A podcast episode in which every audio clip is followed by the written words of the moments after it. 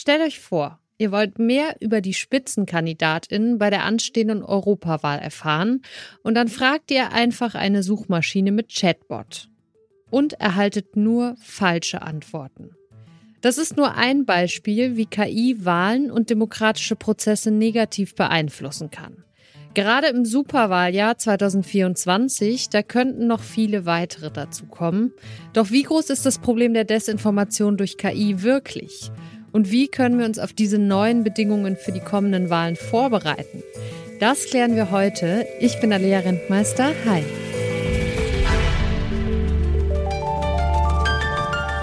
Zurück zum Thema.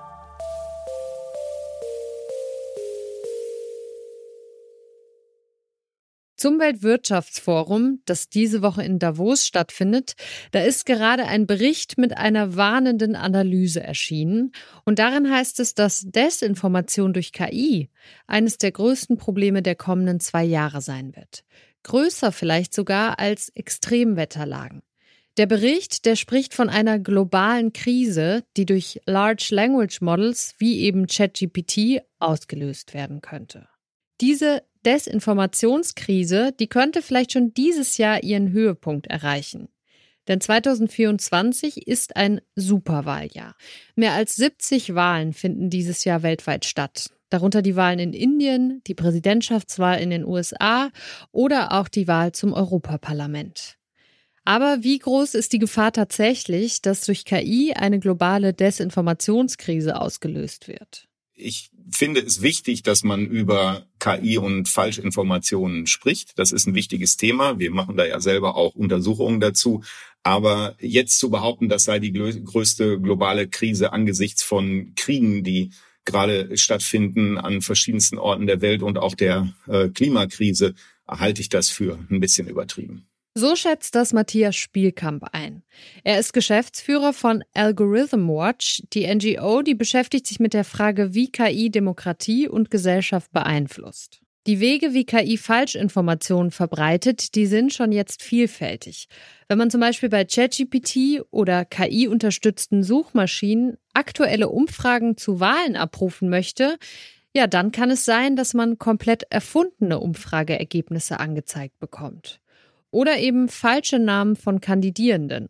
Matthias Spielkamp hat zur Landtagswahl in Hessen bei Copilot, also dem Chatbot der Microsoft-Suchmaschine Bing, die Fragen nach den KandidatInnen eingegeben. Das hat dazu geführt, dass wir Antworten bekommen haben, die einfach ganz oft falsch waren. Die einfach konkret falsch waren. Also so, dass etwa in Hessen genannt wurde, der Spitzenkandidat ist Volker Bouffier, der ähm, noch nicht mal mehr ähm, in der Politik ist um, oder eben ähm, bestimmte zum Beispiel ähm, Wahlprognosen ausgegeben wurden, die einfach nicht den tatsächlichen Prognosen zu dem Zeitpunkt entsprochen haben.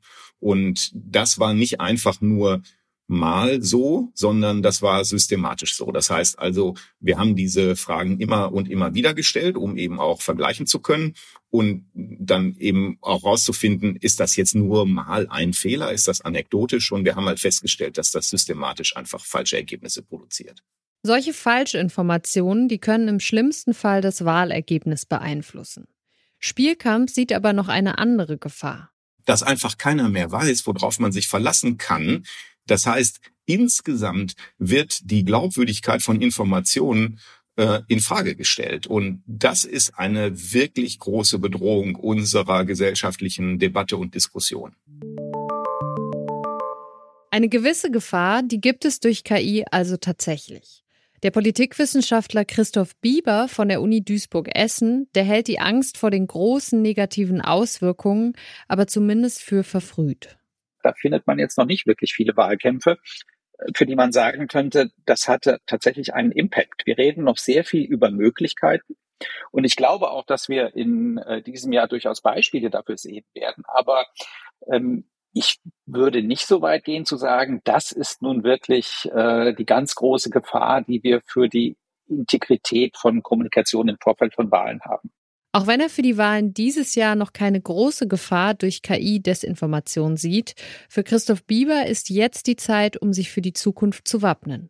Im Moment, glaube ich, muss man vor allen Dingen darauf aufmerksam machen, dass es solche äh, Systeme gibt, die nun versuchen, mit so einem Schuss KI besser zu sein als der Konkurrent, dabei aber unter Umständen äh, fatale Fehlergebnisse äh, produzieren. Und das, das wäre, glaube ich, der erste Schritt.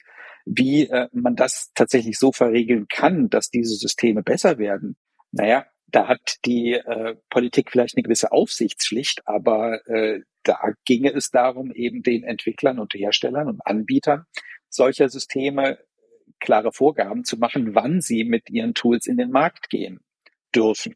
Und da haben wir ja gerade diese Diskussion. Viele Entwickler von äh, KI-Werkzeugen sagen, damit das funktioniert, müssen wir frühzeitig in einen Test gehen. Wir wissen darum, dass die Systeme äh, noch nicht fertig sind, weil die müssen lernen.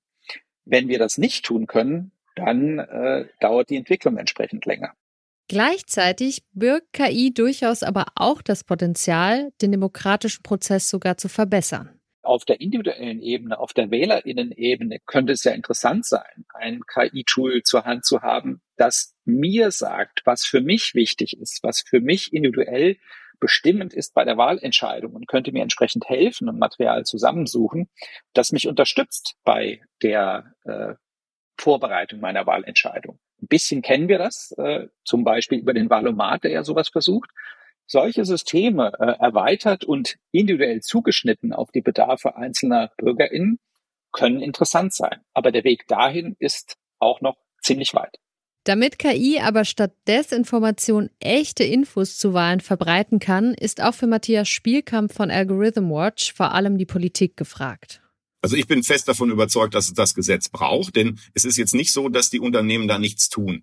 Die ähm, haben schon sehr viele Entwicklerinnen und Entwickler daran gesetzt, dafür zu sorgen, dass diese Informationen sozusagen verlässlich sind. Denn es ist, das kann man schon sagen, auch nicht in ihrem eigenen Interesse wenn das nicht der Fall ist. Ja, also man will ja die Produkte auch nur nutzen, wenn man sich auf sie verlassen kann.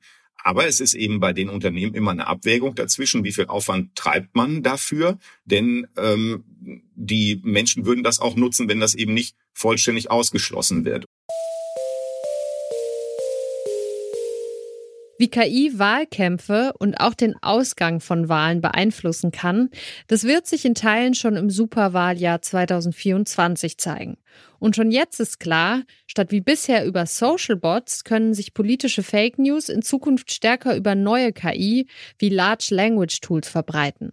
Bis es aber soweit ist, da bleibt vielleicht noch ein bisschen Zeit, um die notwendigen rechtlichen Rahmenbedingungen zu schaffen und die Demokratie wehrhafter gegen KI und Desinformation zu machen. Und dann könnte KI uns im besten Fall sogar helfen, uns vor Wahlen besser zu informieren. Das war's von uns für heute. Die Redaktion dieser Folge, die hatte Lars Fein, produziert hat sie Florian Drexler und ich bin Alia Rentmeister. Macht's gut. Zurück zum Thema vom Podcast Radio Detektor FM.